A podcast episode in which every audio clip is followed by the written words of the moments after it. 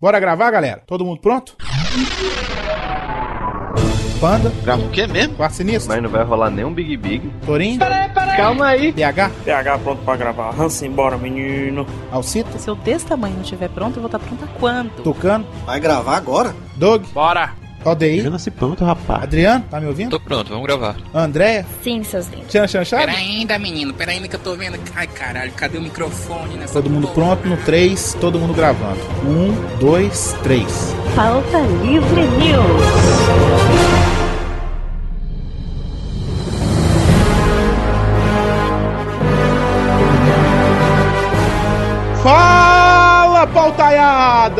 Está começando mais um Pauta Livre News. Eu sou Hugo Soares e hoje sou o garoto Wikipédia. Eu sou o Carlos Torinho e ainda estou esperando inventarem um arroba que eu possa cagar, mijar e beber água. Aqui é o Rodrigo do Quarto Sinistro e Duna devia se chamar Teresina, que aquilo lá é muito mais. Eu tava achando que ele ia chamar o Duna de Mossoró, mas tudo bem. Bom, aqui é Carlos Voltor e quem controla a especiaria controla o universo. A especiaria é o quê, hein? E a gente Calma, vai falar já já. Isso. tá. E aqui é Alexandre Nerdmaster e Muad'Dib, Muad'Dib, Muad'Dib. Muad'Dib, Muad'Dib. Meu Ah, Deus. não, não era pra entrar no coro? Eu, eu só sei o coro do Batman Ressurge, né? Uh, uh, já, já, já, já. Parece que é, esse é o coro do Batman parece sempre que eles estão limpando alguma coisa, né? Tipo aquele. Sim, pauta livrianos, hoje vamos falar do livro Duna. Tan, tan, tan. E trouxemos aqui dois convidados especiais. Carlos Voltor, que é especialista em Duna, né, Voltor? É, eu andava bastante com meu bugre. Tá certo. Não, corta, corta essa piada. E Alexandre Nerdmaster do Paranerd, que está em hiato e está voltando, né, Alexandre? Olá, tudo bem? Olha eu aqui! Eu resolvi participar desse podcast não só porque esse povo do Pauta Livre é muito meu amigo, como diria Laurito, mas também porque o Paranerd já tá voltando, gente boa! A tristeza Eita, da galera! Ah, que merda. Não se alguém se importasse! É aquela boa e velha pergunta: o que, que é isso mesmo? hein?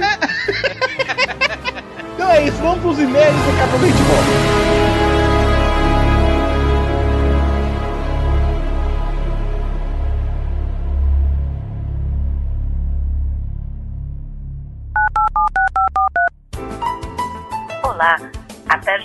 Para iPhone, Ah, macho, é muito massa o iPhone. Eu tenho um iPhone, mano. Preciso desse negócio não. Ou não, não tinha iPhone não.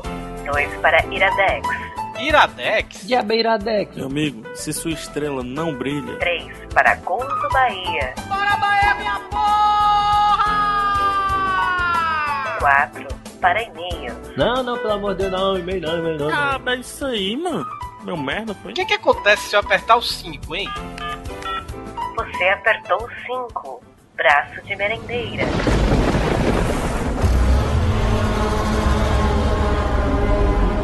Ai, da desgraça, puta que pariu! Corre, negado, corre, bota os pés pra bater na bunda. Não, pelo amor de Deus, Brasil, não. Vamos correr, menino. Não, ela pegou na minha camisa, não, não, não, não, me larga, me larga, que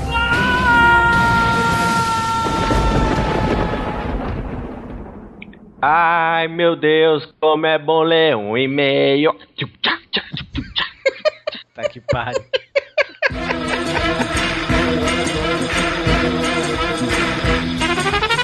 Bora, Torinho, para mais uma leitura de e-mails!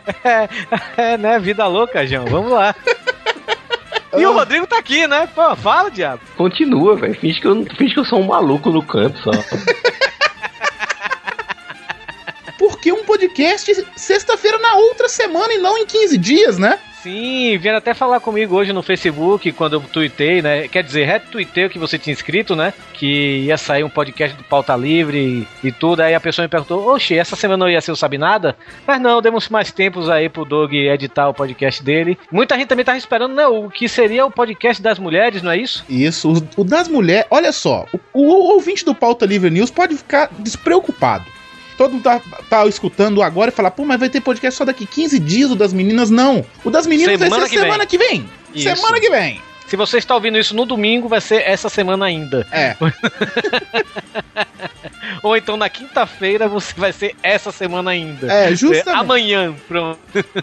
Justamente. Mas por que lançando um podcast meio que surpresa, assim, na cara dura, Rodrigo do Quarto Sinistro? Pois é, esse podcast é uma parceria que nós fizemos, né, com a editora Aleph e sobre Duna, claro, né, mas nós vamos estar sorteando dois volumes. Isso mesmo, mais uma promoção no Pauta Livre News, rapaz. É, a gente tá deixando o povo mal acostumado. né? Tá, tá. E pra quem tá pensando, e a promoção do livro do Pipoque Nanquim? Ainda está valendo. A promoção com a editora Aleph, a parceria que o Pauta Livre News fez com a editora Aleph, eles vão mandar dois livros pra gente sortear para os nossos ouvintes. Sim. Então, para você concorrer a esse livro, você vai ter que fazer um comentário pertinente ao podcast, nesse post do podcast, sobre o podcast Duna, Sim. que nós vamos sortear dois livros que a editora Aleph está mandando pra gente. Olha aí, é dois livros. São dois livros, desculpa, eu São dois livros, São dois livros. sim. Vai ser um sorteio randômico por número, o seu comentário vai virar um número, não tem que fazer assim, ah, eu queria, sei lá, mergulhar na areia de Duna. Não, não precisa de fazer nada demais. Só precisa de um É, comentário pertinente. E se você, você, você tá achando que aqui é matando robôs gigantes, você vai escrever first, Ou é primeiro, F5 e você está concorrendo, você já está automaticamente fora. Pra você aprender a deixar de ser idiota. Porque nem o MRG já tá aguentando mais esse povo que escreve F5. Tá entendendo? Então, comentário pertinente. O que é que você achou dos Atreides? O que é que você achou lá das minhocas? O que é que você achou lá das minhocas, não dos vermes, né? Isso. O que é... Faça um comentário pertinente sobre esse podcast, você já vai estar concorrendo.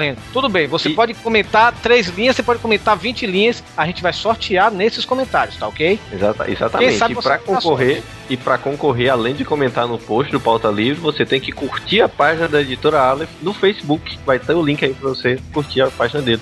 Sim, você vai ter que curtir a página da editora Aleph, vai ter que curtir a página do Pauta Livre News e mais. Você ainda vai ter que deixar o comentário. Eu falei e mais parecendo Polishop, né? Você vai ter que deixar aí o comentário pertinente. Mais uma vez, tem que avisar pra esse povo: First F5 não vale. Sim, Compra, comentário Botini! Compra, Botini! Botini, Botini! Filho da pau, Botini!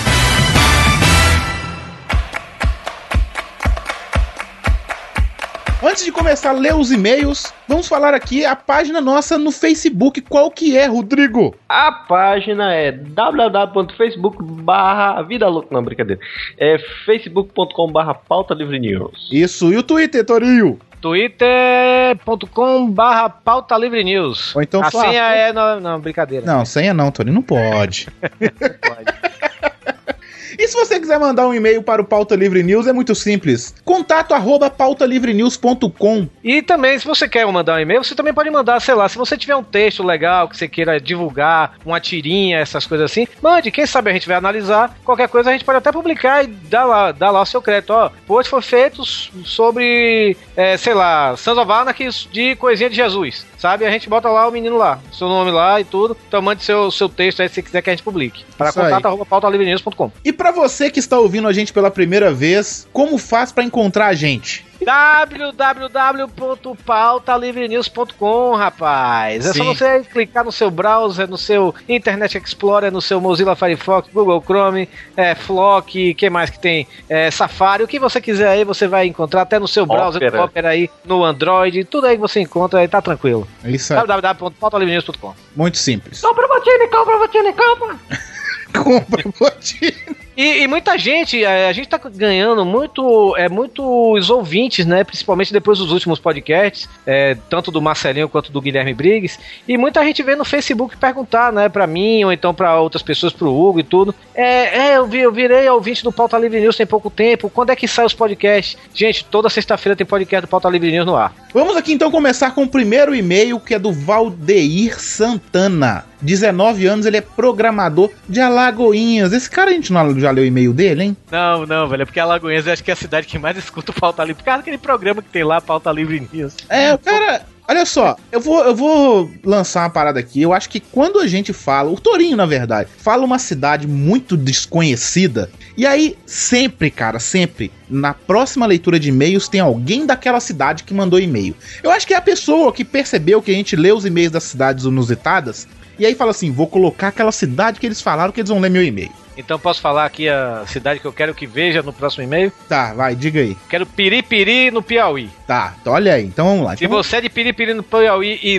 e ouve o Pauta Livre News, pode mandar e-mail que a gente vai ler. Isso aí. Eu sei que vai Ah. ter, eu sei que vai ter pelo menos uns cinco. O primeiro e-mail é do Valdeir Santana. Então vamos lá. É, é que não é o Valdeir daqui, viu? Do Isso. Sabe Nada do Pauta Livre News. É, justamente. Então tá. Ele fala assim: Olá, turminha do mal. Turminha do mal ficou bem sessão da tarde. Vambora. Pois é, totalmente, totalmente terceira série, né? velho? É. Galera do mal, Zenza. Eu cantava isso quando era criança.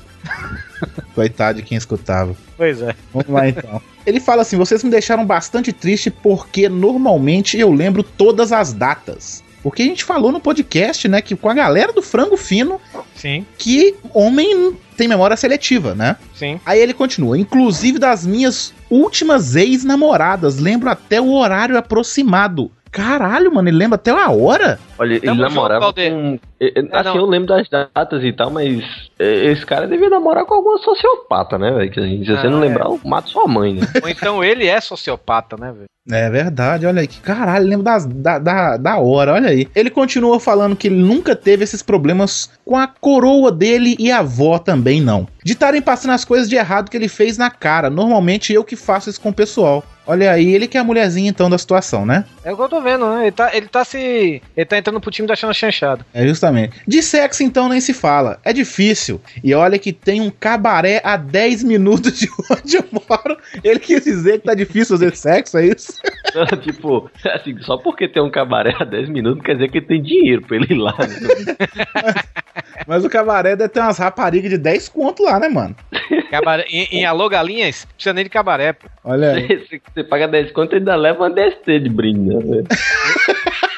Ele mora em Alô Galinhas, pô, nem Alagoinhas. Ele mora em Alô Galinhas, pô. É. Eu conheço Alô Galinhas, sabe, mas já fui muito feliz lá. E ele fala que o maior tempo de relacionamento que ele teve foi de 15 dias, que é igual a 3 encontros. Isso não é um relacionamento, né, cara? Eu tô achando que esse menino é virgem, sabia? Também tô achando. Pois é. Ele achando- falando que, a- nossa, e- ele é gay. Minhas amigas me contam os É que segredos dela. A gente perdeu um ouvinte agora. Cara, eu vou perder o ouvinte, mas não vou perder a piada. Foi mal. Então lê Olha, o último ô- parágrafo dele aí. Olha o último parágrafo. Enfim, estou me sentindo uma mulher, no bom sentido. Não me zoe, não, você já foi zoado. Já perdeu o Playboy, agora é tarde. Too late, too late. Mas o podcast está ótimo, sucesso aí para todos que fazem e curte o Pauta Livre News. Valeu pelo e-mail aí, Valdeir. Você é meio esquisito, viu? Você é duvidoso. Próximo e-mail é da Aline Richard, ou Richard, ou Richard, ou... Idade. Ela tem 20 anos, é empresa... empresária, dona da boutique, velho. É, pois é, não, olha, ó, Você quer apostar quanto? Ela tem 20 anos e diz que a profissão dela é empresária, ela deve ser vendedora da Avon. Ah, verdade, verdade. Pois é. Ou então, ou então, ou então viagem de 6 em 6 meses pra São Paulo, vai na 25 de março e compra umas roupas e, e Sacoleira. vai vender lá na cidade dela. Tô chamando a mulher de sacoleira. Pois é. Aí diz que é empresária. Ela é de Jaraguá do, do Sul. Olá, galera do Pauta Livre News. Este é meu primeiro comentário. Já fiz muitas das coisas que vocês homens odeiam. Mas mudei e hoje me controlo muito para que isso não aconteça mais. Estou junta com o meu atual noivo há 5 anos e já passamos por altos e baixos, mas agora nossa vida melhorou muito. Compramos uma TV de 40 polegadas e Xbox. Porra, comprando TV de 40 polegadas e Xbox, qualquer casal é feliz. Rapaz, a vida de sacoleira deu certo, ó, velho. É verdade. Passamos muitas horas na frente do videogame jogando, sempre um ajudando ao outro, isso é bom demais. Sobre vocês só tenho uma coisa pra falar: vocês são foda! Tá louca? Como é possível? O bicho já passar. Adoro todos vocês. Obrigado por alegrarem meus dias. Beijos. Mandem um beijo pra minha irmã, que ela é merendeira. E quando falei do Brasil merendeira, ela caiu na risada. O nome dela é Marilene. Tipo, a mulher se chama Aline e a outra chama Marilene. Você já sabe que a menina vai ser merendeira, né? Aham. Ô, Marilene, feijão tá pronto. Tá sim, minha filha. Um beijo pra Marilene, que faz as merendas mais gostosas de Jaraguá do Sul. beijo e força nesse braço, mulher.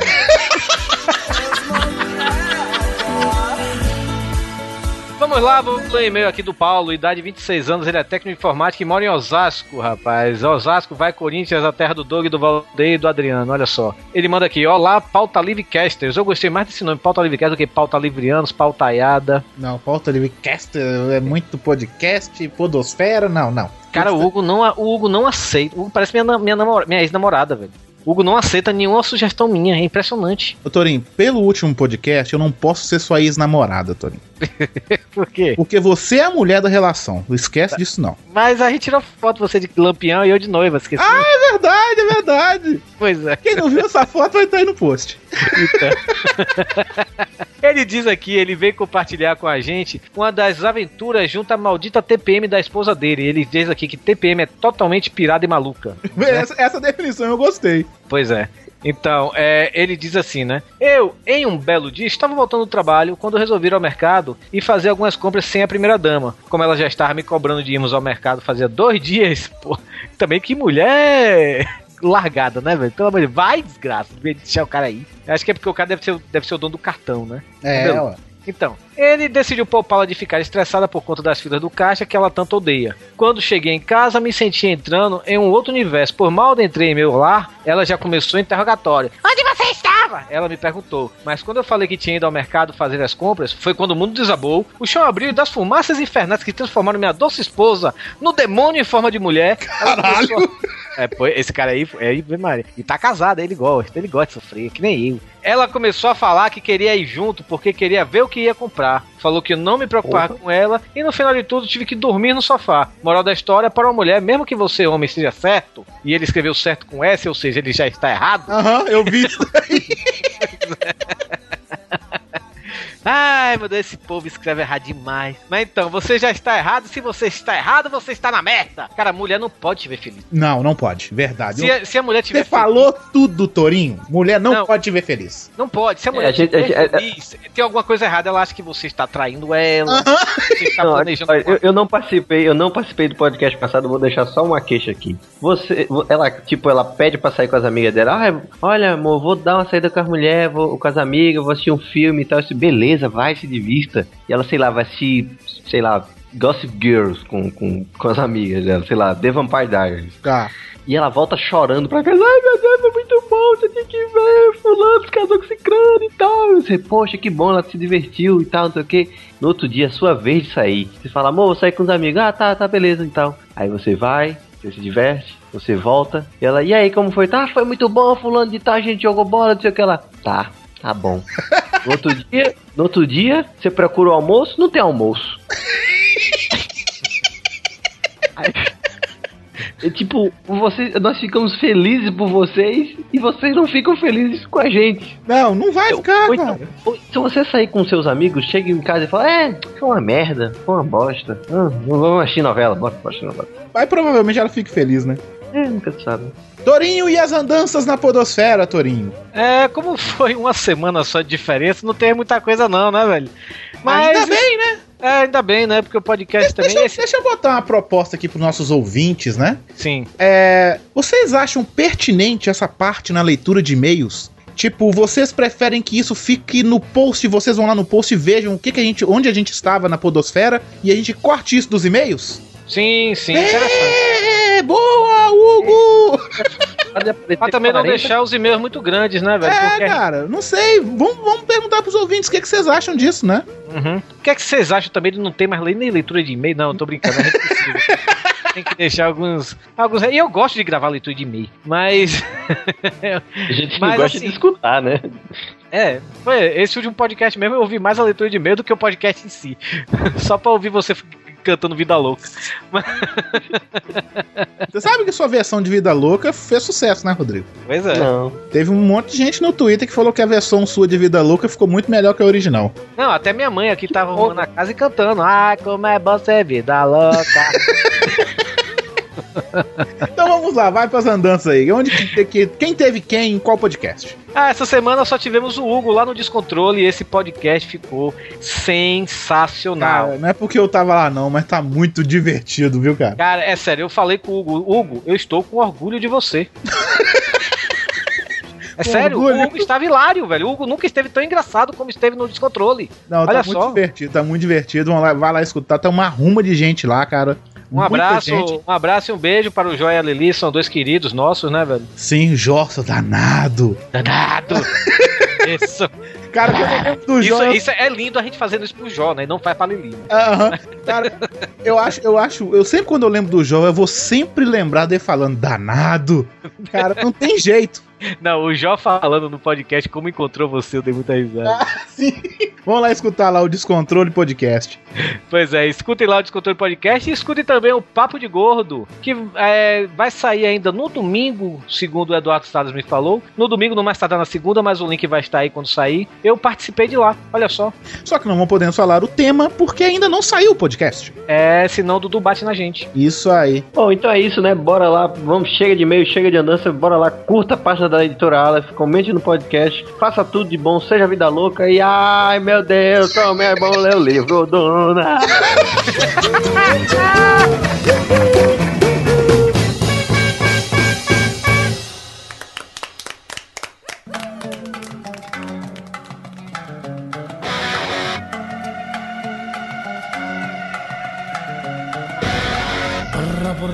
Para quem não sabe do que se trata Duna, né? É considerada uma das maiores obras de ficção científica, né, de todos os tempos, né? Todo mundo que leu Foi acha escrita por foda, Jorge né? Amado, foi escrita por Jorge Amado e virou novela na Globo, Tieta do Agreste, né? Com certeza, Tieta da Grécia é a maior ficção científica de todos os tempos. Ai, meu Deus. Foi escrita, foi escrita pelo Frank Herbert, é Herbert, o nome dele é Herbert. Sim, tá certo, Hugo, parabéns. E foi lançada em 1965, né? O livro rendeu também mais uma série de cinco livros. Então é isso mesmo, é ganhador do prêmio Hugo e do prêmio Nebula também, se eu não, não tô enganado, né? Eu sabia que tinha o O- nome agora de um prêmio com o nome do Hugo Soares. Essa pra mim não Cara, tu, tu deu prêmio pro cara, Hugo? O que, que tu deu pro cara? Dei Você nada. nem leu o livro, Hugo. É, O prêmio Hugo é um dos maiores, se não o maior prêmio para literatura de ficção científica, né? O engraçado é que só o primeiro livro ganhou o prêmio, os dois prêmios, depois nenhum mais, né? Ficaram na lista dos, dos mais vendidos, mas o, o que conquistou mais mesmo, que deu mais impacto assim, na galera foi, foi o primeiro livro, o Duna, originalmente escrito em 1965. Acertei? Acertou, é. É isso mesmo. ele já morreu, né, esse Frank Herbert, né? Já. Já, já. E depois da morte dele, chegaram a mexer na- nas histórias, fizeram. é, o filho dele chegou a escrever. É um Tolkien, né? Eu soube que o filho dele chegou a fazer uns prequels, não foi isso? É, ele escreveu alguns livros baseados na- nas referências das casas, mas, cara, tudo tu pega tudo aqui e ele joga fora. Pô, nem- nem- ele não conseguiu reproduzir o que o, o pai conseguiu. Ele não É conseguiu querendo, dar. sobreviver, querendo sobreviver na aba do, do pai, né? Não, não deu. Tá, mas pra o ouvinte ficar situado, qual que é a sinopse desse livro, Rodrigo? Bom, primeiro a gente tem que falar o que diabo é Duna, né? Que o cara deve estar imaginando, "Ah, areia. É, verdade. Tem a ver, tem Mas a ver é, com a- né? Não, e tem, realmente, mas Duna é o nome que se dá ao pla- é um dos nomes que se dá ao planeta, né? O planeta Arrakis. Arrakis? É, se, se escreve Não, na Arrakis, mas verdade, ele fala olha só. Arrakis. É, na verdade, Duna não é um dos nomes. Duna é o apelido que É. a galera dá pra Araques, porque planeta Araques é um planeta deserto. Toda a sua, todo o seu território, todo o planeta é um grande deserto. Corta tudo. É, assim, o nome Duna, que é um apelido pro planeta, Sério que você vai fazer isso? Você vai é um canalha o miserável. nome, o nome Arrakis Ouvintes do Pauta Livre, vocês não sabem como é que o Rodrigo do Quarto Sinistro é um canalha. Eu tô, eu, tô, eu tô imaginando que eu vou falar o nome do, dos personagens e o Volto vai falar, não é assim não, é assim, tudinho, sabe? Eu vou ser... Vou falar onde Luke, a- é, Lu- é, Leto, A3, aí, Atreide, sei lá, já pro inferno. É, o grande problema, na verdade, é que eu aprendi todos esses nomes lendo o livro. Então, todos esses nomes, pra mim, eles são falados como eu falei eles quando eu li os livros. Ah, E então todo você mundo não é que fala diferente de mim está errado. Ah, tá Ah, eu bom. entendi. Pelo Ah, menos. o inferno, então o planeta chama Arrax mesmo. Ó, mas aí o planeta realmente é Arrakis. Arrax, quero saber não, você é feio. Arrax. Arax é um planeta, né? Um mega, super, hiper, ultra deserto, né, velho? É tanta areia que ocupa, que, que cobre a superfície do planeta que até correntes marítimas, né? Com a mesma coisa que correntes marítimas, correntes de areia dentro, dentro do, do- das dunas, né? E o, um, um dos seres que vivem, um, um das espécies que vivem na- no planeta são os vermes, né? Que são minhocas gigantes. Eu, eu tô tentando fazer isso pra formar uma imagem, né? Um, imagina uma lombriga, só que Não, Muito cara, grande. eu, eu antes de gravar esse podcast, ou agora de tarde, eu assisti o filme do David Lynch, né? Por E, quê? cara, é, pois é, né? Eu também me arrependi disso. Três horas de minha vida que nunca mais vai voltar. Ih, Mas assim, e três horas de filme, né, velho? Imagine. Que eu assisti a versão estendida ainda. E Por quê? voltando aqui ao podcast de Prometheus, que o Volto até gravou com a gente, cara, a- a- o verme é uma vagiroca gigante, velho. no filme é.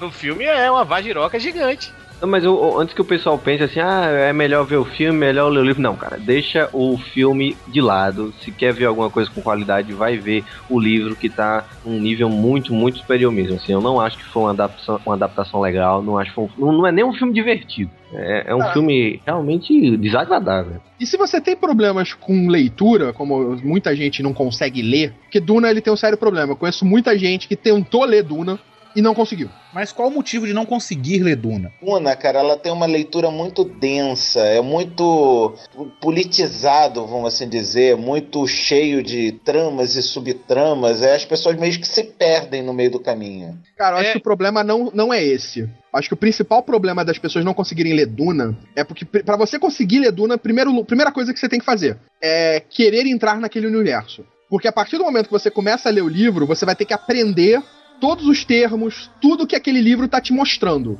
Porque ele não te explica durante a narrativa muita coisa que ele te, te mostra.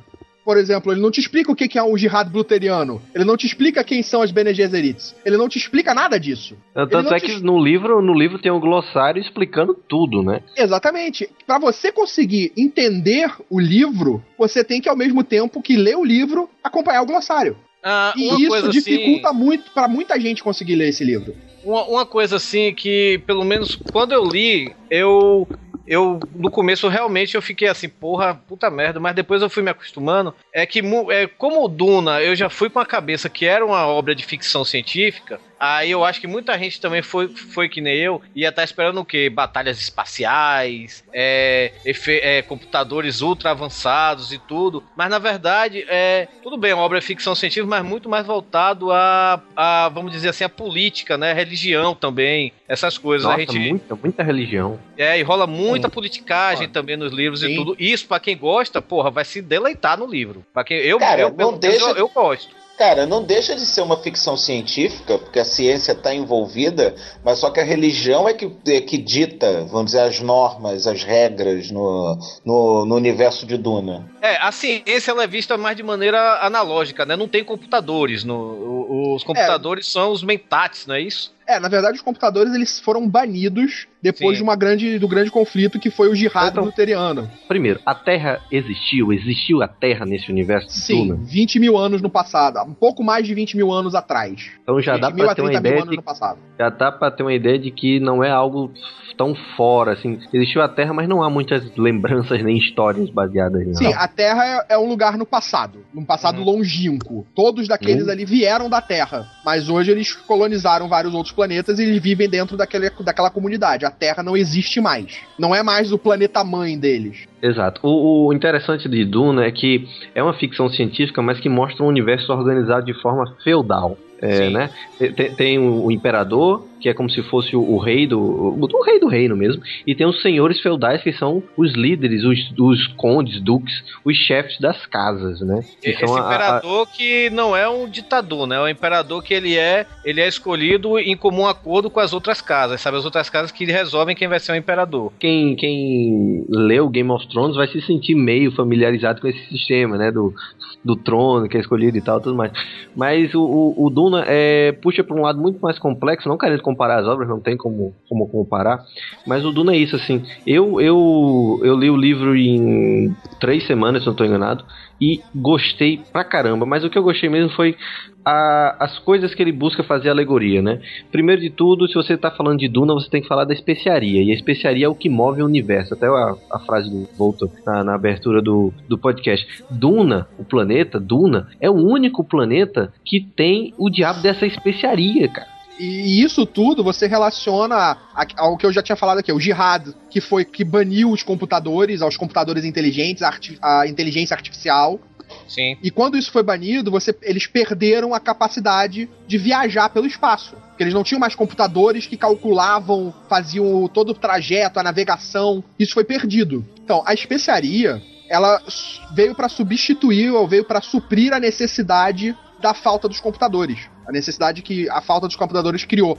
Ela fazia, ela transformava navegadores dentro das naves e permitia que eles tivessem pré-ciência, eles tivessem premonições, não seriam premonições, eles pudessem ver. É, seriam premonições, eles poderiam ver o futuro e a partir disso Traçar o, e a partir disso traçar o curso. Ah, eles, eles- não poder- eles não podiam determinar, por exemplo, o futuro daqui a 10 mil anos, ou daqui a mil anos, ou daqui a 10 dias. Eles traçavam o futuro próximo. Então era aquilo. Um futuro Eles podiam dizer, de ah, quanto tempo? o- seria o suficiente pra você conseguir saber se você ia explodir dentro de uma estrela, explodir dentro de um planeta ou não chegar no espaço e, e orbitando o planeta que você queria chegar. Ah, mas aí é meio assim, tipo, seria quanto tempo essa premonição aí, o que... Não, algumas horas, alguns dias, dependendo de para onde você fosse, né? Basicamente você vai ver o, o trajeto que você vai percorrer, entendeu? Entendi. Então você ganha a habilidade de prever o caminho correto. Aham. Hugo, pensa na especiaria como sendo um negócio que te dá um barato tão grande que tu consegue ver tudo, cara. Tu vê todo o caminho. A especiaria é tipo, é uma droga mesmo, é tipo É isso, você né? come, é, você come, Sim, você Sim, é tipo um. Ela, por exemplo, em Duna, os- o povo nativo de Duna usa especiaria em tudo. Então tá na comida, na bebida. tá então, no ar, né? É, tá no ar, eles respiram, eles comem a especiaria o tempo inteiro. É uma das características do, do povo de Duna, dos Fremen, coloração do olho azul, azulada pela Totalmente. saturação do, do organismo deles pela especiaria. São os Fremens que não têm órbita? Como assim órbita, cara? A órbita dos olhos. Sim, sim, eles, eles têm a órbita, só que eles é têm órbita, só totalmente é azul. azul. É azul Isso. sobre azul. O, o olho todo é azul, não é só o centro, não é só a íris, a pupila. Todo o, o olho é azul, devido ao uso excessivo de especiaria. Tipo Eu- o Dr. Manhattan, né? Isso, Ah. isso, tipo o Tom Hanks, só que eles não saem nus. Ainda bem.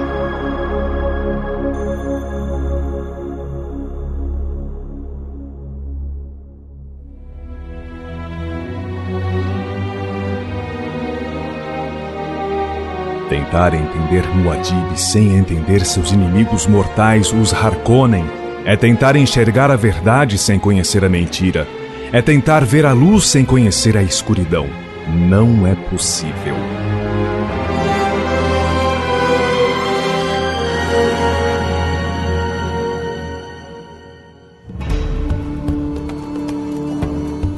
Enquanto a especiaria é algo super valorizado fora do universo. Aliás, é, é, fazendo a alegoria que, que até o Frank Evans falava, a especiaria é como se fosse o petróleo hoje em dia, né?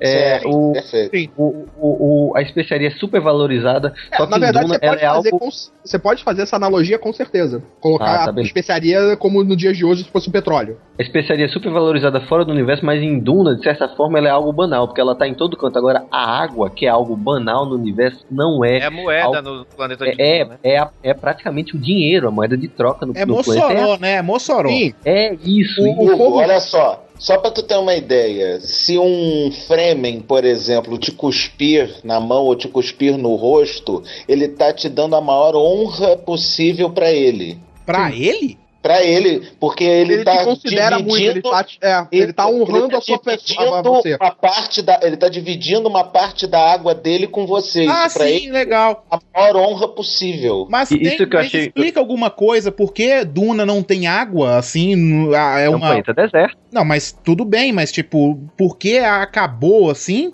Nunca teve. nunca Ah, teve. ele é nunca um planeta teve. deserto.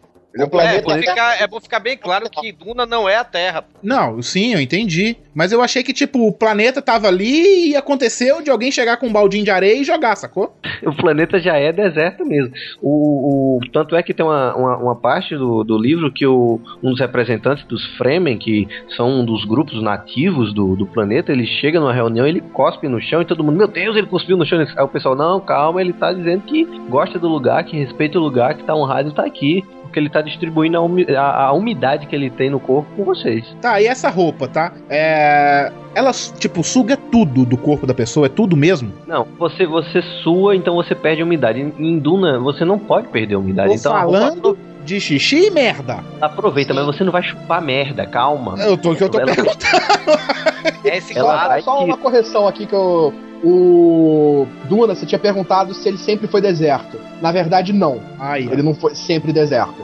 Isso também, só- mas isso só é falado no último livro do Frank Herbert, Ah, Ah, então que não é. As Herdeiras de Duna.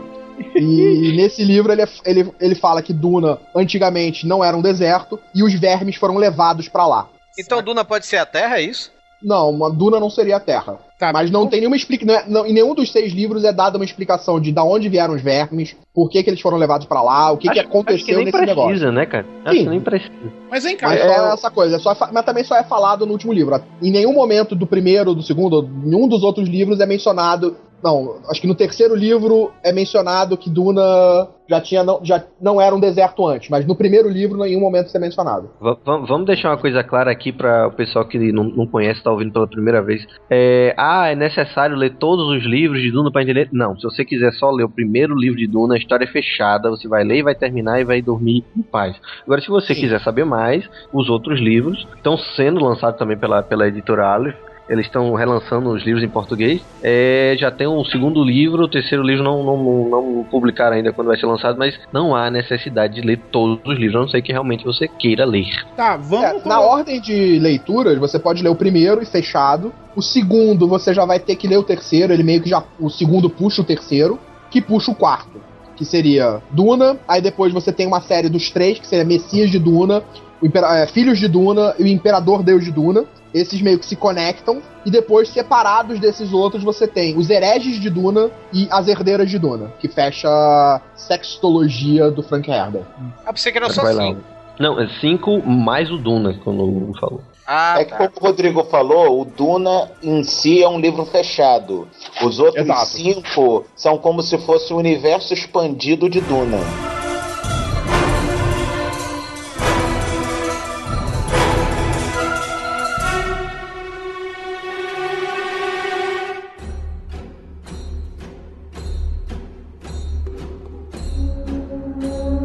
A sinopse do Duna, assim, a gente, a gente deu uma geral do que é o Duna. O planeta, a Arax, a especiaria, toda a importância que isso tem, mas a gente ainda não situou o pessoal, né? A gente já falou que a sociedade, o universo em Duna é, um- é uma sociedade feudal, existe o Imperador Padishah, que é o, o- um dos, o, o líder supremo, e as casas, que são, cada um representa um, um planeta, vamos supor assim, ou, ou então uma- uma- uma- um conjunto de planetas que são representados pelas suas casas, né? É, o protagonista do livro é o, o Paul, Paul Atreides, ou Paul Atreides, qual seria a pronúncia? Atreide, Paul Atreides, caramba, meu sonho, tá tudo desabando. É, que é filho. que é Que é filho, filho do do- herdeiro do- da casa Atreide. exatamente, ele, é- ele, é- ele é filho do Duque Leto Atreides, ou Atreides, que ele é o líder da casa dos Atreides, né? É, é uma das casas mais importantes no, no universo. E qual o problema que tá, que tá acontecendo, né? O, a, a- influência do Duque tá começando a incomodar o Imperador. O Imperador vê nele uma ameaça. E quer de toda forma se livrar do, do Duque, né? Só que o Imperador simplesmente não pode aparecer e, e aí, vamos matar os caras e aparecer e se livrar do cara, o porque aí seu exército. Que isso também era uma Exato. das coisas que dá. Porque como é que você conquista, né? Vamos especificar por que, que o imperador, o Shadan IV, é, é o imperador. Porque ele possuía um dos exércitos mais poderosos do universo de Duna. Que seriam os Sardaukar. Sardauka, que são guerreiros, são os 300, sabe? São os espartanos do universo. Eles são crianças que são levadas para um planeta desolado e Isso. absurdamente perigoso. E lá eles crescem para se tornar esses guerreiros absurdamente fodas. Então é 300 mesmo, né? É, É, qualquer tão semelhança espartano. com 300, não, qualquer semelhança com os espartanos não é mera coincidência. Não, não duvido que isso possa ser uma alegoria também, né? Sim, Cara, E a- uma categoria que eu acho que é importante a gente colocar, que não só a especiaria é o petróleo, mas a Araques também está alegorizada como sendo Arábia Saudita, Oriente Médio, essas, essas coisas por aí. E as casas como sendo os outros países do mundo que estão de olho no Oriente Médio querendo a especiaria. Caramba, Então, é Atreides- mesmo, velho. É mesmo, porque a água seria o quê? O petróleo, não é isso? A água não. Não, não, não, especiaria. Me- A especiaria, o melange, melange, não é isso? É, É. melange. Isso. Melange é o Chama- nome. É o nome... Chama melange? É, Melange. patrocinado pela Tônia Carreiro. Aí. Melange, Melange. mano. Que nome engraçado.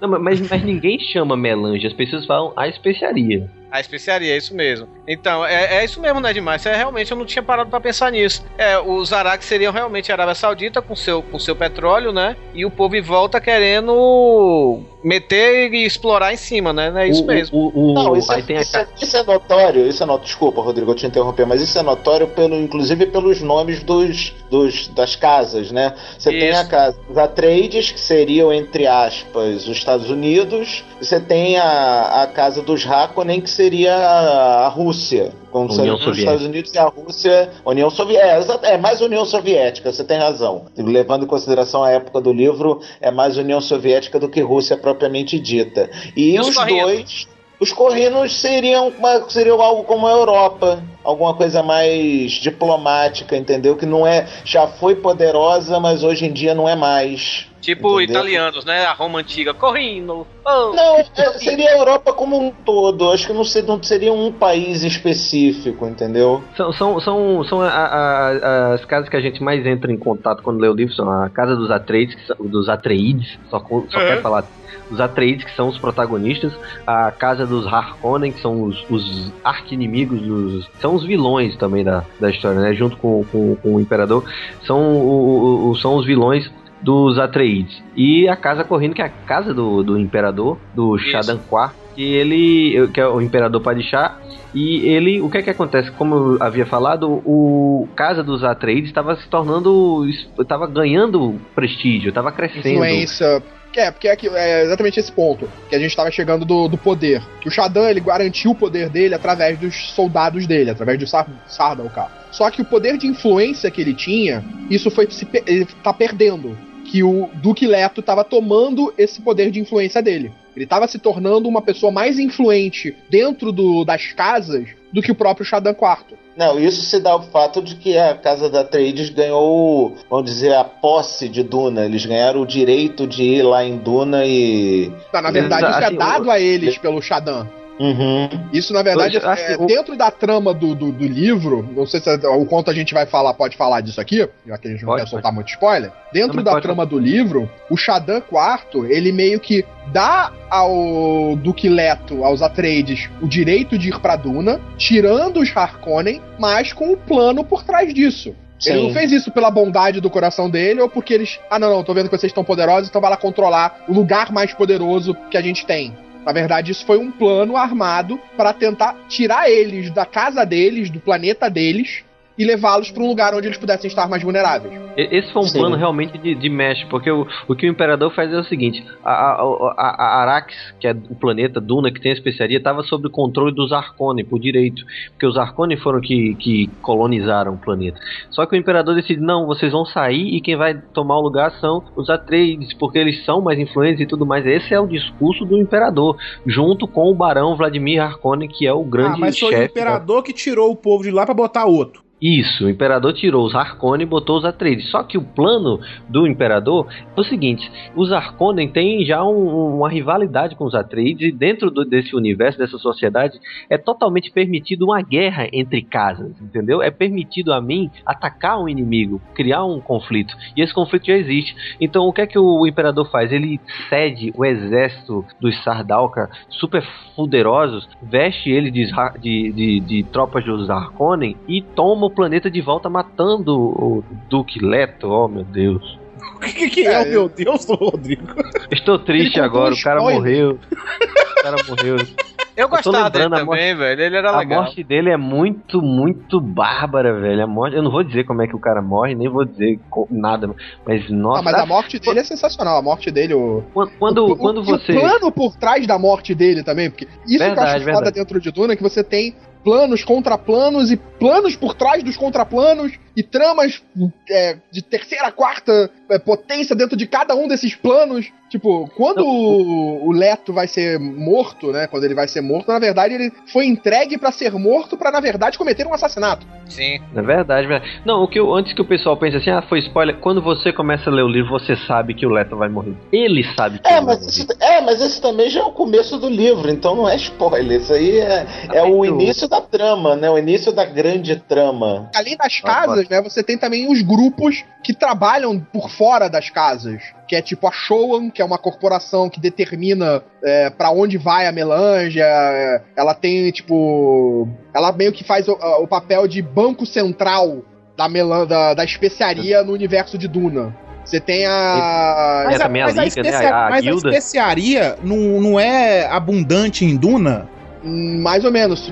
Primeiro, pra você é, coletar especiaria, você tem que se arriscar, arriscar no deserto. Ah, tá. E dentro do deserto, os vermes dominam. Saquei. Se você extrair a especiaria, você atrai os, os, os vermes. Tá, então aí Não é- quem e não extrai é, a e não é um verme, e não é um verme pequenininho não. É um verme musculoso de gigante, um, de um tamanho de um prédio de 20 andares. Tá. Maior é isso. até. Ele, ele, É, tinha capa- pois ele, é. engolia, a ele pode engolir uma, uma cidade, engole naves. Hugo, tu lembra de um filme chamado Os Fantasmas Se Divertem, aquele Beetlejuice? Lembro, lembro. Lembra quando o, o Michael Keaton, que é o Beetlejuice, enfrentou uma. Parecia, parecia uma cobra gigante de duas cabeças? Lembro. Aquilo é um filhote de verme. Caralho. não, não, não, aquilo ali é um pênis de cachorro.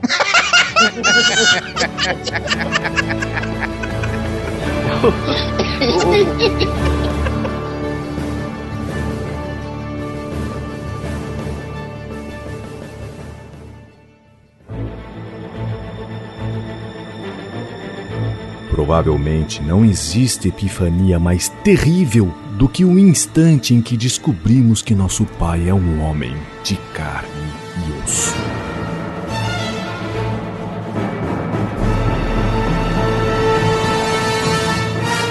Quando você vai, um, um estranho vai andar no deserto, ele ligeiramente morre porque o verme ele detecta é, pulsações, padrões. Então você pisa sempre num ritmo e o verme detecta tem alguém andando ali. E, então, quando vem alguém colher a especiaria, eles têm que vir, detectar, descer a máquina, colher e levantar. Ó, ao primeiro sinal de um verme, eles têm que colher e levantar e alçar voo. E... Se a, a especiaria, tipo, tem um banco central que coisa que, tipo, organiza lá o negócio da especiaria, então tem os que vão no deserto, que são os caras mais fodão e tal, que vai lá no deserto buscar São os peões. É, mas um, um cara que vai pro Geralmente, quem deserto faz é essa coleta, quem faz essa coleta é a casa que controla o planeta. Aham. E aí. No caso, seriam os Harkonnen. Eles, eles são poderosos e ricos porque eles controlam o planeta que fornece a especiaria. Tá, aí essa especiaria então é coletada por eles, mas é vendida, é isso? Isso, isso. Isso, ela é Distribuída. É, É, ela, é, ela é comercializada, mas distribuída num sistema de troca.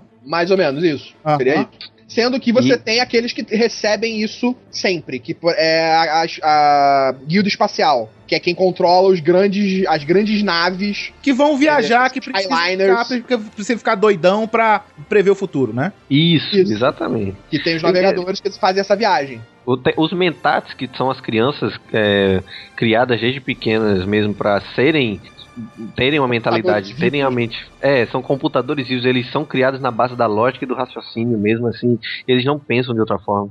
Então eles são computadores vivos, eles computam dados numa velocidade impressionante e a especiaria aumenta essa capacidade. São tipo Ela aumenta- Pode aqueles- tirar aí uma, uma, uma, uma referência, uma associação. Os mentats seriam os vulcanos. Você seria ia tipo falar o isso. Minority Report, aqueles doidinhos lá, né? E é, pode ser, pode aí, ser. tem por aí. Eles seriam, Só eles em seriam Em vez, de, em vez de prever crimes, eles preveriam trajetos espaciais. Não, entendi. o, E o- o- a melange em si também, você tem um outro grupo que é um dos que cria a maior parte das tramas e das conspirações internas no universo de Duna, que é o grupo das Bene Gesserits, que seriam tipo mulheres meio bruxas que tem. que usam a melange, que usam a especiaria pra dar a elas poderes de presciência. Tá, mas é tipo um planeta de mulher, é isso? Não, ela, é, uma ordem. associação, ordem é uma ordem. Ah, uma tá. ordem seria tipo uma ordem religiosa, uma ordem dessas mulheres. E elas colocam. É... Seria, seria a maçonaria, sabe? De mulheres. É, mais ou menos. E elas colocam é, mulheres né, do grupo delas nas casas. Então, o Duque Leto, ele é casado com uma Bene Gesserit. Só que ele não sabe.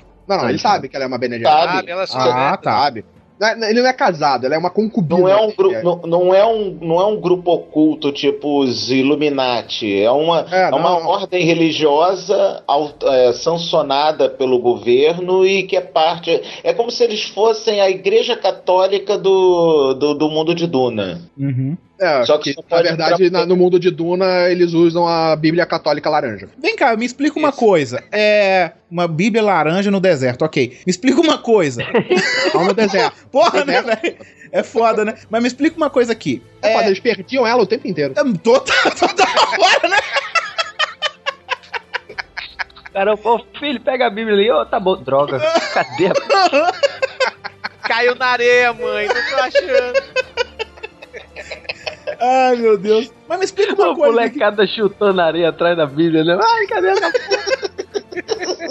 Me explica uma coisa aqui. Se passa há mais de 20 mil anos no futuro, ah, é, não tem armas, não tem armas, é, Não, não, tem armas. mas manuais, não tem armas, tipo... Tem armas lasers. Só que foi se o- existe um dispositivo chamado que é um escudo protetor. Que esse escudo protetor ele não, não interage muito bem com armas lasers. Ah, tá. Por que vocês estão falando? Porque eu achei que não tinha arma, porque tem nave. Eu falei, mano, mas tem nave que não tem arma. Tem os Não, dois. a- o, o- problema é o seguinte: é, com a criação dos escudos, as armas, quando disparadas com os escudos, geram uma explosão colossal, entendeu? Ah, então, tipo, Tipo, a galera. não é um- ah, Eu não vou usar, porque senão eu vou morrer, né? Isso, é uma Isso. coisa. Estamos falando de uma explosão nuclear, entendeu? Aham. Então é, é uma, uma coisa que realmente você não quer que aconteça. Então o que é que acontece? Eles têm armas, armas brancas, espadas e tal, que elas podem transpassar o, o escudo se elas, se você passar por um, um movimento mais lento. Se for um movimento rápido, o escudo vai segurar o golpe, mas se for um movimento mais lento, o escudo não vai reconhecer aquilo como uma interferência, porque senão você não conseguiria nem respirar, o ar não passaria pelo escudo. Cara, É, e eu vai- vejo eles lutando em câmera lenta, mano. Deve ser muito maneiro, né, velho? Totalmente 300 de Esparta mesmo, sacou? Depende se você for o Zack Snyder. Não é mais legal. Antigamente era legal. Hoje não é mais. O saco, pra falar a verdade. Cara, um assassinato no, no- com esse escudo armado, tal e coisa, é tipo. Como é que eu posso dizer? É tipo assassino, Assassin's Creed mesmo. O cara tem que chegar sem você perceber e te dar uma punhalada pelas costas. Porque não pode ser uma coisa do tipo, ah, eu vou te matar, seu filho Pode ser Jack puta." Bauer torturando os outros, né? Não, É. tem que ser bem no, na, na- chega devagarinho, enfia a faca no cara e vai-te embora, sem ninguém Na perceber. Aham, saca. É, você é, foram- foi, foi se evoluída várias técnicas de luta, de movimentos. A família Atreides, a casa Atreides, eles têm é, treinamentos. O Poe, ele tem um treinamento absurdo de luta que se, igua- se iguala até o dos Sardaukar, os dos Fremen. é, que ele, ele foi super treinado pra se tornar um guerreiro, pra se tornar um Mentat, pra se tornar um dos melhores dentro do mundo. É, uma, uma das coisas que eu acho mais legal, assim, é logo no começo do livro, é quando a, a Bene Gesserit, que eu esqueci o nome dela agora, Jéssica. ela manda ele enfiar a mão na caixa. Morrian. Isso. Como é o nome dela? Madrigaios Ellen Morrian. É, Isso. Madre Teresa Calcutá, vá. E ela, ela faz com que o Paul enfie a mão naquela caixa. Cara, aquilo ali dá agonia, velho. Cara, aquilo ali é uma das melhores, uma das melhores cenas que tem em Duna, que ele recita o lema do medo pra evitar a dor. Porque o que, que aquela caixa que ela manda ele colocar a mão faz? Ele, ela gera nele uma dor absurda, como se a mão dele estivesse sendo corroída, É, Isso. pegando né, estivesse fogo. sendo dissolvida por ácido, fogo. Só que se ele mover a mão, ela matava ele com um vene- veneno mortal e instantâneo. O Então ele tinha que né? suportar a dor. É, é- é um e ele teste, é um recitava teste a de, litânia é um do teste medo. de resistência, né? Eu não temerei. O medo é o assassino da mente. Medo é a morte pequena que traz a obliteração. Enfrentarei meu medo, não permitirei que ele passe sobre mim ou através de mim, e quando ele se for, voltarei minha visão interna para olhar sua trilha. Por onde o medo passou, nada restou, apenas eu permaneço.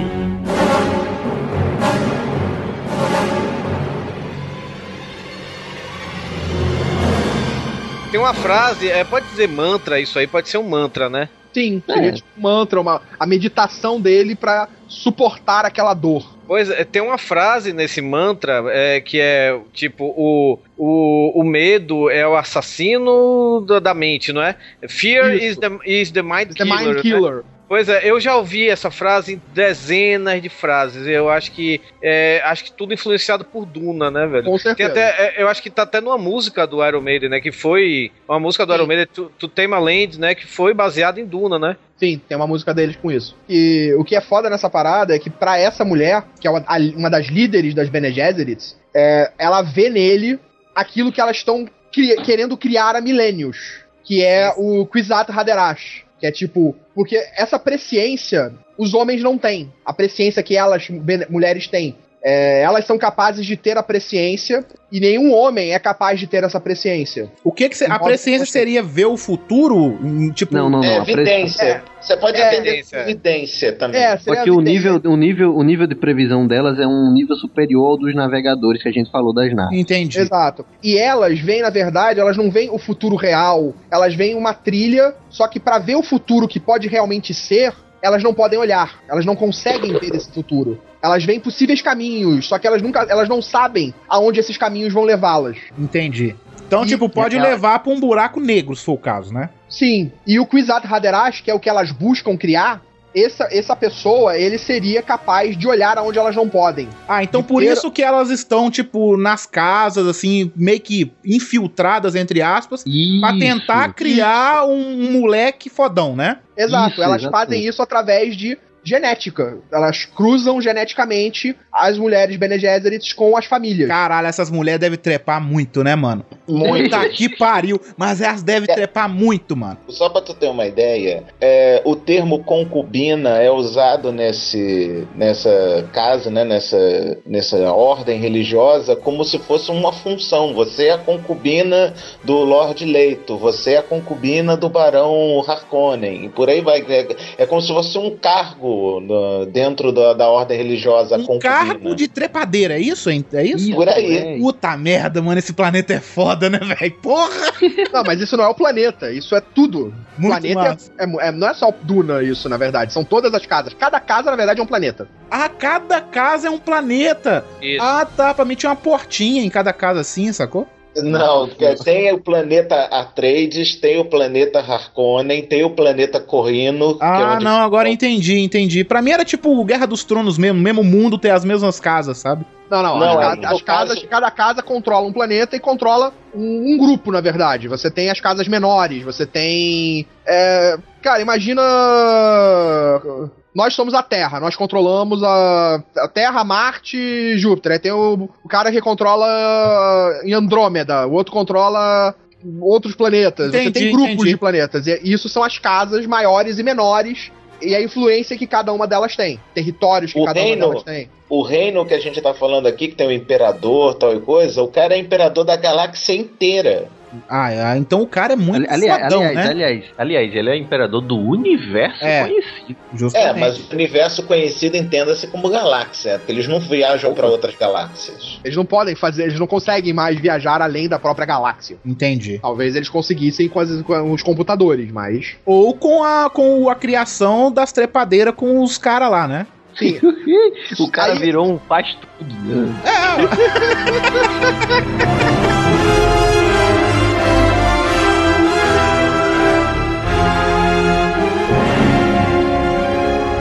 Não há escapatória. Pagamos pela violência de nossos ancestrais.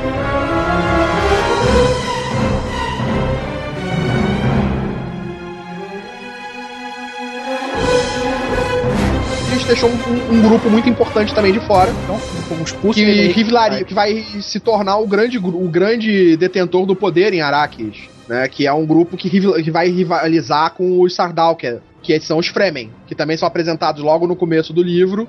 E você, no iniciozinho, você não tem uma noção de que que eles são. Eles aparentemente se fazem de escravos. Eles são escravos dos Harkonnen. São perseguidos pelos, pelos É. Harkonnen. Só que eles são capazes de viver no deserto, o que os outros não conseguem. Eles vivem em cidades, fortalezas protegidas por uma grande muralha. Ah, isso que eu ia perguntar. Eles são capazes de viver. Eu achei que eles tinham, tipo, imunidade aos vermes, sacou? Eles vivem no deserto, mas assim, os outros, os outros, os humanos normais, digamos assim, eles vivem numa- em cidades protegidas por montanhas e, e, é, vários penhascos e tudo mais, onde o- o- os Vermes vermes não não entram. tanto. Tá. Exatamente. Agora os Fremen vivem no deserto. Aham. Os Fremen são praticamente nômades, porque como a gente já falou, inclusive no, no começo desse podcast, os Fremen são os únicos que são nativos de Duna. Eles são Exato. o único povo que Claro. realmente é nascido e criado em Duna. Então eles, eles têm um, vamos dizer, um entendimento melhor do- dos vermes. Eles convivem, Eles convivem com eles, né? Exatamente. Eles fazem parte do seu habitat.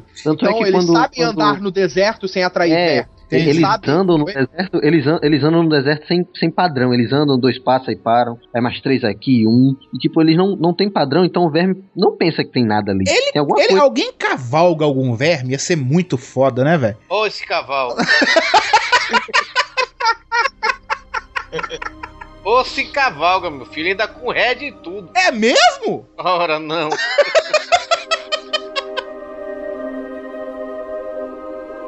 Bom, então o pessoal já percebeu o seguinte: se você ficou interessado e não quer spoilers, compre o livro, leia e conheça o universo, depois venha escutar o que a gente tem a falar. Compre o Mas livro, daqui pra participe da promoção. Se você ganhar, se você não ganhar, compre, né? Isso. Se Exatamente. você quiser comprar o livro, o link da Sarai vai estar logo aí embaixo no post. Então, daqui pra frente serão spoilers da trama do primeiro livro Duna. E eu beleza? fiquei interessado pra caralho em ler o livro, eu tô fudido. Vamos lá.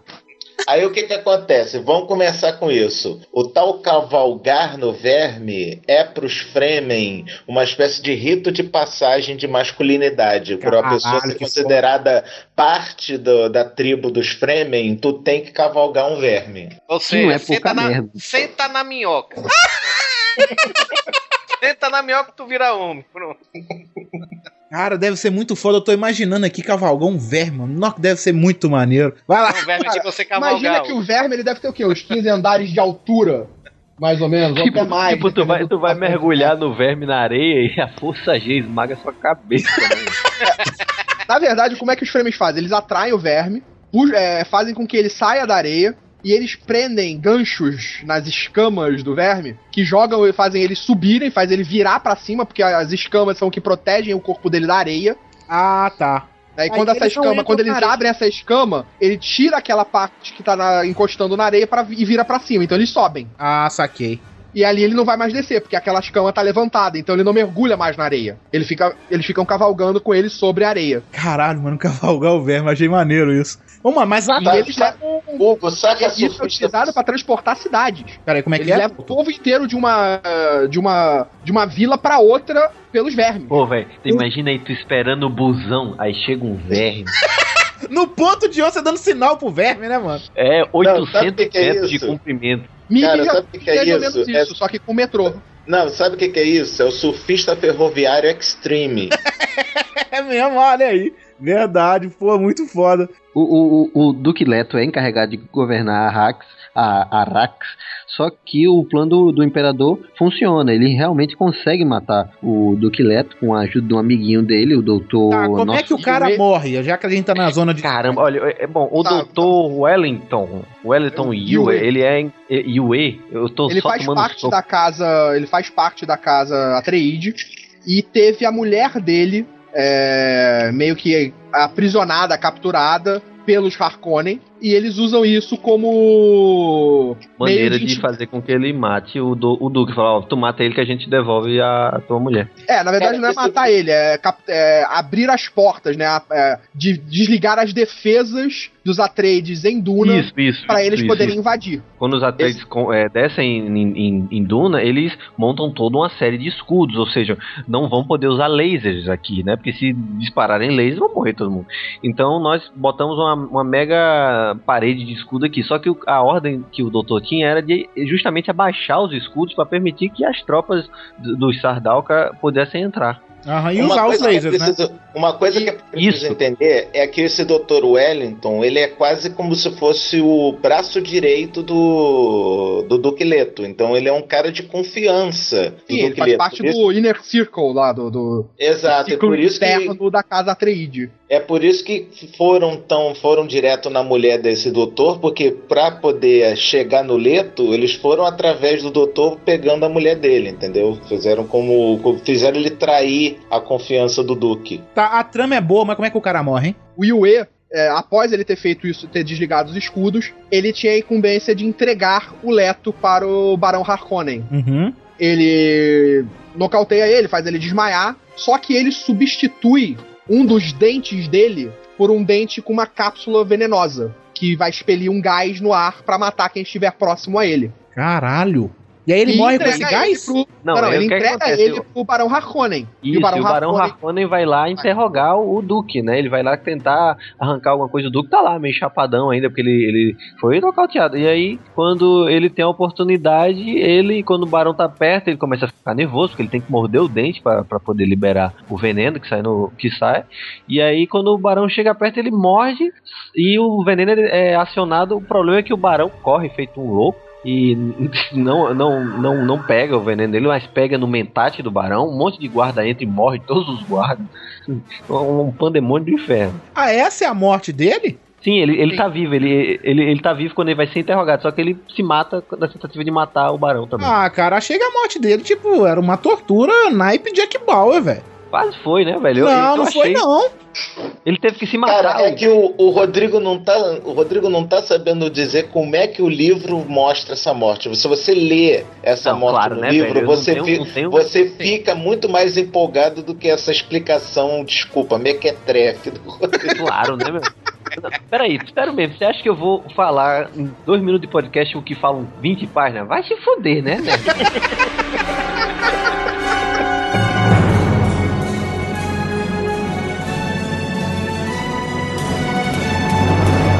Deveria existir uma ciência do descontentamento. As pessoas precisam de dificuldade e opressão para desenvolver músculos psíquicos.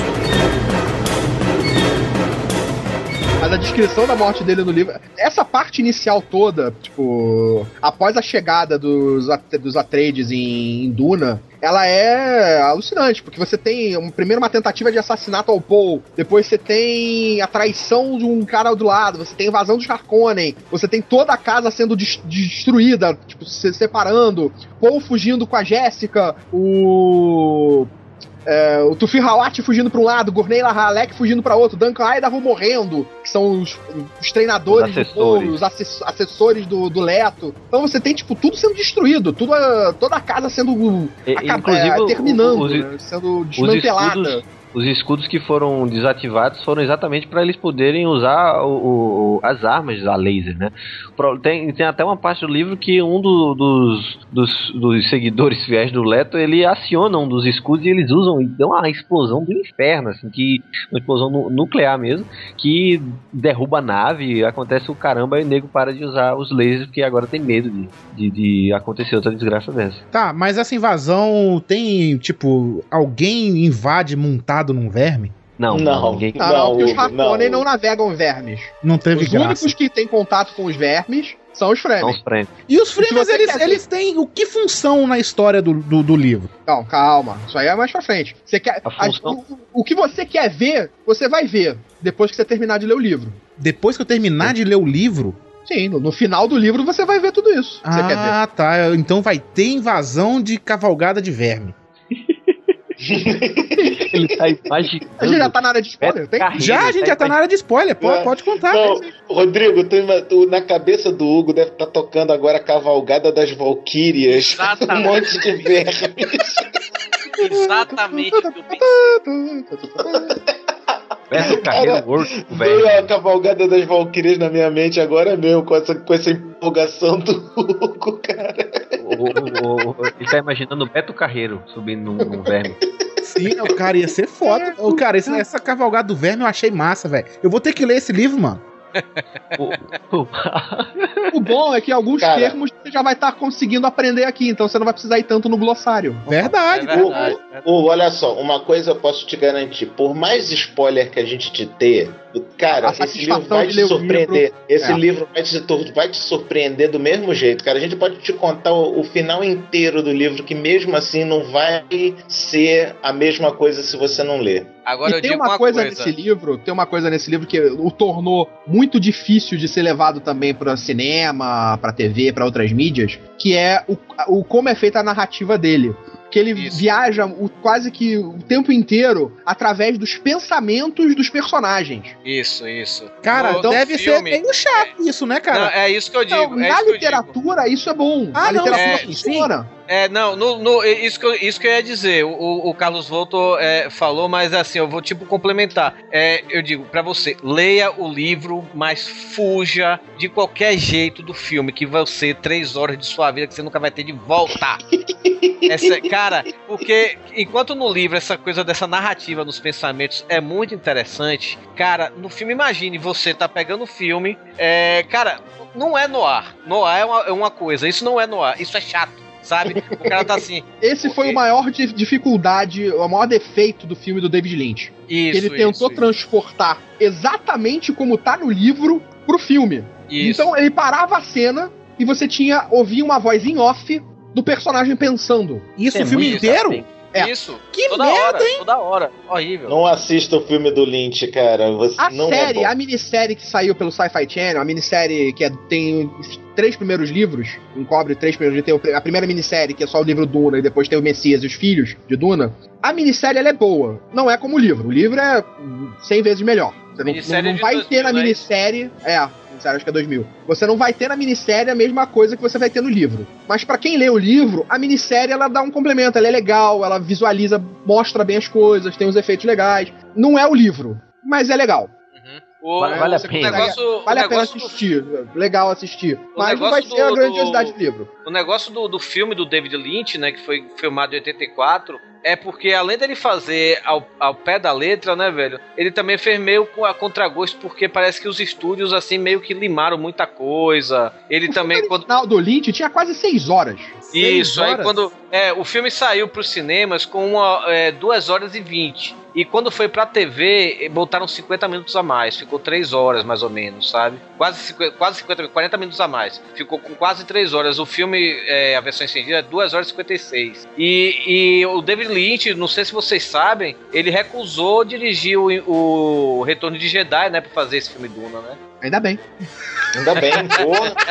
Não que eu não goste do David Lynch, eu adoro o David Lynch. Só que ele tem, ele tem um cinema autoral dele, ele tem a visão dele de, de fazer filmes e ele não vai mudar isso. Vá, já Cara, e tá tu na- imagina como é que seria o retorno de Jedi por David Lynch, cara. Não, eu não quero, eu não quero imaginar. Cara, não, não- eu não quero. consigo imaginar, tipo, eu pego os filmes do David Lynch, tipo Mulholland Drive, pega, tipo, é, Veludo Azul. Cara, não, não dá, não dá pra você imaginar Retorno É de verdade. Jedi, que é tipo uma epopeia pro final de uma trilogia que tem que ser eufórica, tem que ser grandiosa, tem que ser é, light, basicamente, né? Que é um filme mais light. E botar o David Lynch pra dirigir ele. Já que a gente tá na zona de spoiler, por favor, me conte a invasão dos vermes, os caras montando nele, pelo amor de Deus!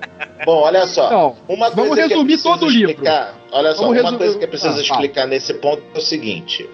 Lembra o Paul Atreides que a gente falou agora há pouco, era o filho do, do Duque? Sim. Sim. Ele, é- ele é o fodão. Sabe, Ele é o- sabe exato, aquele negócio do... Ele é, ele é exatamente, ele é exatamente o, o, o, o, o escolhido que as Bene Gesserit estavam querendo Olha criar. aí, então existe um escolhido. Ele é né? o Jesus Cristo. É, Não, ele é o Não, o, que Hilt o Nerd, o que o Nerdmaster falou agora de o fodão, você substitui por Muad'Dib. Ou seja, É, Muad'Dib é fodão na Fremen. linguagem dele lá. Isso. Pros Fremen, pro povo Fremen, o tal escolhido, o tal Messias, se chama Muad'Dib. Por isso que na minha abertura eu fiquei Muad'Dib. Ah, Aí Ele é o que, acontece? Muad'Dib, aquele que, que- aquele que mostra o caminho. É. Aí o que que acontece? Ele se tornou um Fremen, ele cavalgou o verme, né? Passou. Ele, na- ele, ele foge, ele foge da invasão, primeiramente, ele foge da invasão, se refugia no deserto. Tá, E é peraí. Vocês estão falando aí. Peraí, peraí. Vocês falaram Peraí, que o peraí, cara peraí. é foda pra caralho e ele foge na invasão. Não, mas ele é foda, mas quando ele foge, Não, ele, ele vai tem se 15 tornar anos. foda pra caralho. Ah, Cara, tá. cara, o Hugo No tá começo ele ainda não é foda né, pra caralho. Ele, ele é foda porque, pra, pra idade dele, ele é um cara especial. Mas ele ainda é uma- um garoto, ele ainda está aprendendo. Quer ver uma referência? Quer ver uma referência boa, Hugo? O Rei Leão. O Simba, quando era molequinho, não fazia porra nenhuma, só ficou fodão depois. Ah, sim. É, com Hakuna Matata, né? Você tá dizendo que os Fremen, Matata, você tá dizendo que os Fremen é a mesma coisa que Timão e Pumba. É isso. é bem por aí. Só um adendo. No árabe, Muad'Dib significa o educador, aquele que ensina. Olha aí. Então eu sou um Muad'Dib, então. Ah, eu, ensino, sim, eu sou professor. Eu sou um ativista de informática. Você é sofredor, deve ser mo, molascado. Tá. Molascado. Mas peraí, ele, ele foge pro deserto, tá? E aí ele vai se tornar o cara foda pra caralho. No deserto, Isso. é isso? Isso. Isso. A Ele vai ponto. vestir uma roupinha, uma roupinha legal daquela. Daquela. No deserto, eles vão encontrar. Ele foge com a mãe, com a Jéssica. Ela é uma Bene Gesserit, ela tem várias capacidades, vários poderes, várias habilidades, né? Todas enca- encarregadas às Bene Gesserit. Deixa eu fazer uma Eles pergunta dois- antes, outro. Peraí. As. Como é que chama? As Bs do quê? Bene Bene Gesserit. Gesserit. Tá, as trepadeiras, né? Tá. Elas, tipo, elas estavam querendo criar uma raça, entre aspas, uma pessoa pura que fosse o cara foda, né? A pessoa. É, é, o que, que elas estavam fazendo? Na verdade, a Jéssica, ela era uma encarregada de procriar com o Leto pra gerar uma filha. E É, esta tinha que ser filha, mulher. Tinha que É, casar ele teria que ter o gerado uma mulher, ia casar com um dos filhos do Harkonnen, dos Que ia ser sobrinhos do o, o Harkonnen. Sting, né? Que era pra ser o Sting no, no filme. É, que era o Farhad. Se casar Isso. com, com ele, para os dois gerarem, assim, a, a, a cria dos dois poder vir a ser o Kwisatz Haderach. Tá. Mas me, me Só responde que ela uma coisa. adiantou isso uma, uma geração. Tá, ela adiantou uma geração, mas responde como elas saberiam que aquela criança seria a pessoa foda? Tipo, É, ela tem teria que- que esperar crescer, é, ser, desenvolver e depois de muito tempo falar assim: ah, eu sou o foda? Seria mais ou menos isso? Eles Não, ele O que descobriram? teste, acontece tem no início testes. do livro, exatamente, aquilo que aconteceu no início do livro, da, da Madre Superiora chegar e fazer aquele teste com ele, é um dos testes Ah, pra entendi. averiguar se ele é ou não uma possível Kwisatz Haderach. Entendi. É o teste E ali da ela caixa, sai né, acreditando que ele poderia vir a se tornar um Kwisatz Haderach. Ah, que seria o teste. Você falou que o Dorinho comentou aí, o teste da caixa, de pôr a mão lá na caixa, né? Isso. Isso. Ah, entendi. O Paul Atreides, que acabou se tornando, nesse caso, o protagonista né, no, do livro, né, o, o herói, vamos assim dizer, ele não só ficou tão fodão, como ele não só entrou no, pra tribo dos Fremen, como ele virou o líder da tribo dos Fremen, a ponto de fazer a cavalgada dos vermes, que tu tá doido pra ver como é que é. É isso aí, vamos lá, vamos lá. Então eu quero, vamos lá, a cavalgada dos vermes. Cavalgada Carlos. Valkyries. O pobre do Wagner tá morrendo na, na tumba, né?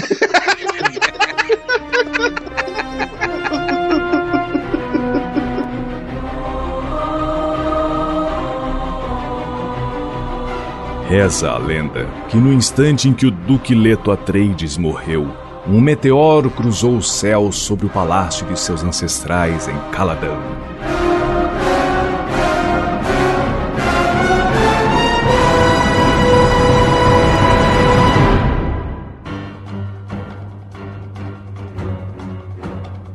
Então, mas pra chegar então na cavalgada, a gente vai ter que resumir o livro inteiro.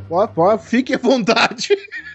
Porque Então, o Paul encontra os Fremen, o Paul treina com os Fremen, o Paul é. sub- a Jessica é submetida a uma especiaria concentrada que daria mais poderes a ela e tornando ela uma madre superior dos Fremen. Paul toma essa Ah, especiaria peraí, peraí, peraí, concentrada e você se torna que um resumir. Ô, ô, calma, você tem que resumir, mas a gente também tem que entender. Então, você pode pegar depois esse áudio e reduzir a velocidade dele. verdade. É, fica. Sou o Adib 3.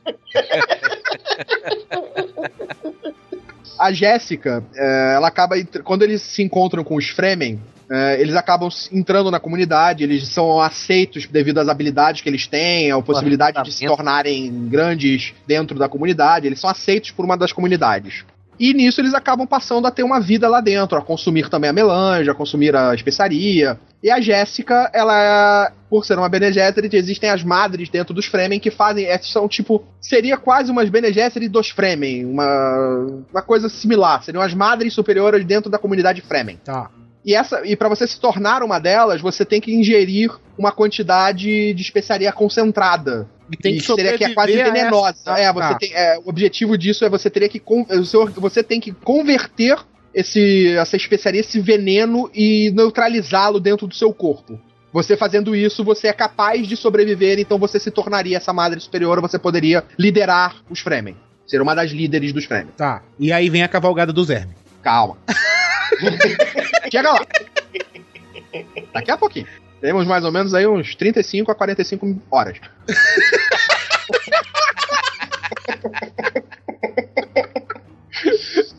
De resumo. De resumo!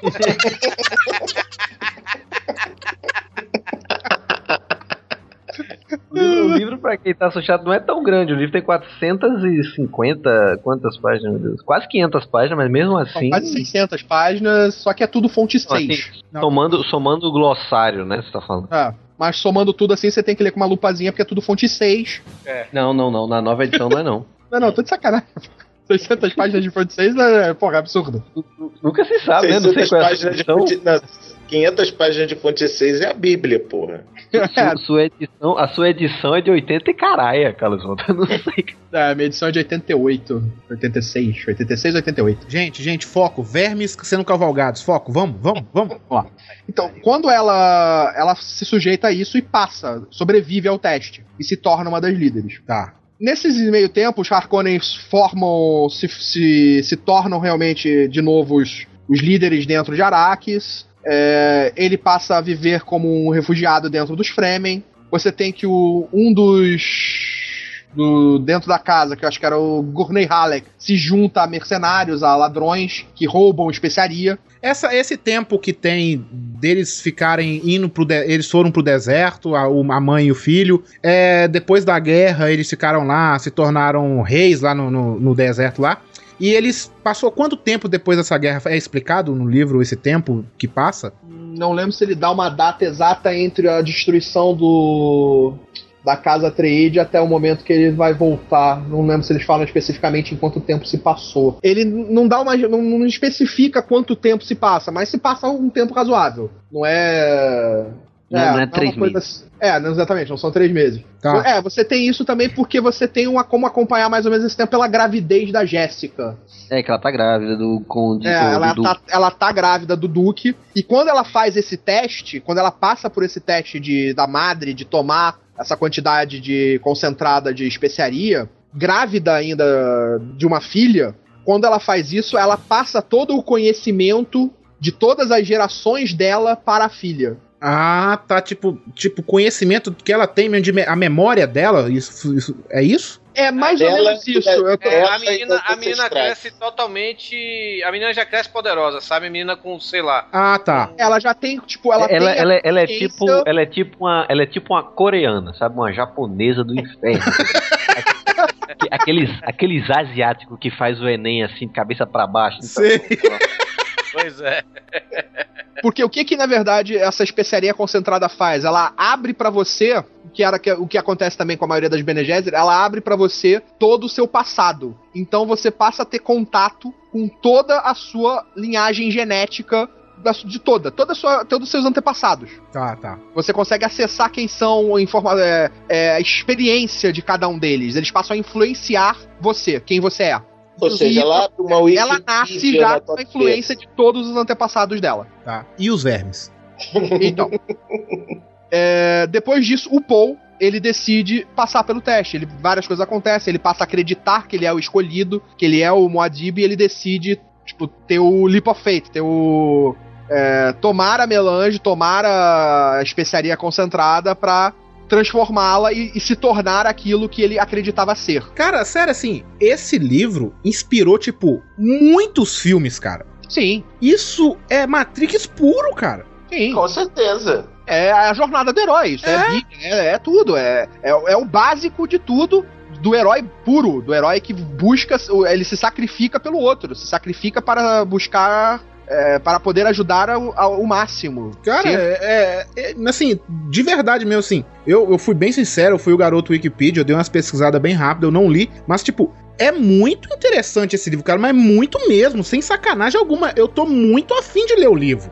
Cara, Hugo, o Duna não é considerado um dos maiores livros de história de ficção científica do, do mundo à toa. Não, tem, no- no- na nova edição da Aleph, a contracapa tem um comentário do Arthur C. Clarke que ele fala que não conhece nenhum livro que se compare a esse livro, a não ser o Senhor dos Anéis. A Jéssica se tornou madre superior à fodona da, Ah. da- lá dos Fremen. A menina nasceu poderosa pra canudo, então virou uma, uma mini super madre uh, superior a hiperpower. E o Paul se tornou o líder dos, do- dos Fremen Fremen. a ponto de fazer um exército grande e poderoso. E foi atacar o Barão Harkonnen para se vingar do pai dele. Atacar como? Cavalgada das Valquírias dos Vermes Malditos. Ótimo. Pelo menos uns parte. 5, 6 vermes gigantescos destroem a montanha de pedra que protege a cidade e eles invadem. É só isso a cavalgada dos vermes? Cara, é só isso que a gente tá fazendo um resumo, Hugo. É. Se você lê no livro, você se empolga. Muito mais até do que tá se empolgando só de ouvir a gente falar. Cara, é. Conta mais da cavalgada dos vermes? Cara, pra ter uma ideia, esse é um dos poucos livros que eu li mais, que três, mais de três vezes. Eu li esse livro, tipo, três vezes e ele empolga todas as vezes que você lê. Ele. E é um livro, e é um livro que você, tipo, você leu a primeira vez, sacou? Sussa. Aí você vai ler de novo, você descobre mais coisas que você não tinha visto a primeira vez. Sim. Sim, Sim. principalmente porque a primeira vez que você lê, como você tá entrando num universo com tanta informação nova pra você processar, que é ter o conhecimento, basicamente você tem que aprender tudo isso que a gente falou aqui, você meio que tem que aprender lendo o livro, porque ele não te o livro não te dá essa explicação. Os apêndices e os glossários te dão uma explicação, mas você tem que meio que você tá engatinhando em Duna. A segunda vez você já consegue caminhar em Duna. Entendi. É, engatinhar em Duna é muito, é muito difícil, tu não consegue se mexer direito. Areia. Isso aí eu falei aqui né? também do negócio de eu ler o apêndice. O apêndice, na verdade, você não pode ler muito bem o apêndice. Você tem que ler só o glossário. O apêndice, você vai começar a ler o apêndice, você vai começar a ter muito spoiler da história. Saquei. Então, é, assim, É, eu, como a gente eu já acho deu que. spoiler bastante, cuidado quando lerem o glossário também, que tá- pode ter alguns dos podem ser considerados spoiler. Porque hoje em dia eu não sei também É. o que as pessoas consideram O ou não. glossário, olha só, o glossário tem que ser lido como se fosse um glossário de livro mesmo, ou seja, você não entendeu certo termo, certo termo, vai lá, vai ver o que, que esse termo significa e volta. Não fica é, bisbilhotando o glossário. Ah, É, tá. E aí você vai, você vai se trapacear. É, É, exatamente. pode, você pode, tipo, tomar algum, alguma porrada bonita de spoiler no livro, assim, que, tipo, vai te deixar puto. Tipo, quem é fulano? Fulano é ciclano que aparece quando o Paul morre. Eu, Ah, o Paul morre? Não, cara, não. Ah, não nesse livro. Ah, não nesse livro, muito bem. Uma hora ele morre, né? Ele não é imortal. Tipo, o do primeiro ao sexto livro se passam 30 mil anos. Trin... Cara, peraí. Eles têm, tipo, vida eterna, é? Não, Não, o é porque primeiro conta- livro é Conta focado o, numa o história. legado Só inteiro, né? Outros cinco livros mostram 30 mil anos da história do universo de Duna. Ah, tá. Tipo, É. do primeiro ao último livro não se passa 30 mil anos. É como, é como o Nerdmaster falou no começo, é como se os restantes dos livros. O primeiro livro é um livro fechadinho, né? E o restante do livro é como se fosse um universo expandido, ou seja, é o legado de Duna. sabe? Ah, tá. Não entendi. Saquei, É, saquei. mais ou menos. O segundo, o terceiro e o quarto, eles são meio que continuação direta. São continuações exatamente de onde parou o primeiro. Sim. Né? Porque você pega. Você tem de novo. Pode dar spoiler do segundo, terceiro e o quarto? Vai, manda bala. Tá. No segundo, você, você vem exatamente da vitória do Paul no final do primeiro. Ele agora tomou o lugar do imperador. Arax é a capital do universo conhecido. Ele controla a especiaria. Ele controla a corporação. Ele, é o- ele é o centro do universo. Duna se torna o centro do universo. Tá. E ele, Ele controla os vermes? Cara, Sim. eu- eu- sim, ele vende tem a capacidade de controlar na- os nas vermes. americanas. Vende verme na, na, na Saraiva. vende verme em, todo canto. É descoberto um que os verme. vermes produzem a especiaria. Ah, os vermes que produzem especiaria, olha aí. E também existe o Liet Kynes, que é um que estuda o planeta de Duna. Ele estava terraformando, vamos dizer assim, parte de Duna, trazendo água. É, existiam galerias e mais galerias guardadas por Fremen E- e- de é água isso- isso subterrânea tem- em tem- Duna. Exato, isso tem no, no, no primeiro livro, né? É, é- É, é um no grande plano de armazenagem, são tipo i- i- cisternas colossais. que são quase Isso, tipo, serão- tem a maior cisterna é quase um oceano. Isso, e eles vão. Mas Essa você água toda armazenada vai ser usada mais tarde para tornar a a Arax um, um planeta maravilhoso. Tá, É, então pra eles, fazer de- eles comiam bosta à toa, né? É. Não, eles estavam tipo poupando pra guardar pra mais tarde. Não, eles só estavam Toda- escondendo do, do resto do pessoal, né? Também, Por mas aí. é toda, era necessário uma quantidade X de água para poder fazer os planos, entendeu? Então eles não podiam ficar tirando, senão o plano ia por água abaixo, Tá. literalmente. Você viu aquele filme com o Kevin Bacon?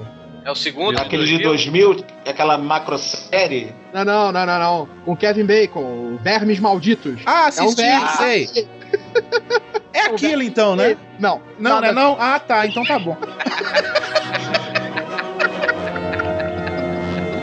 Filho da puta. Achei que ele ia falar, é aquilo lá, é aquilo, tá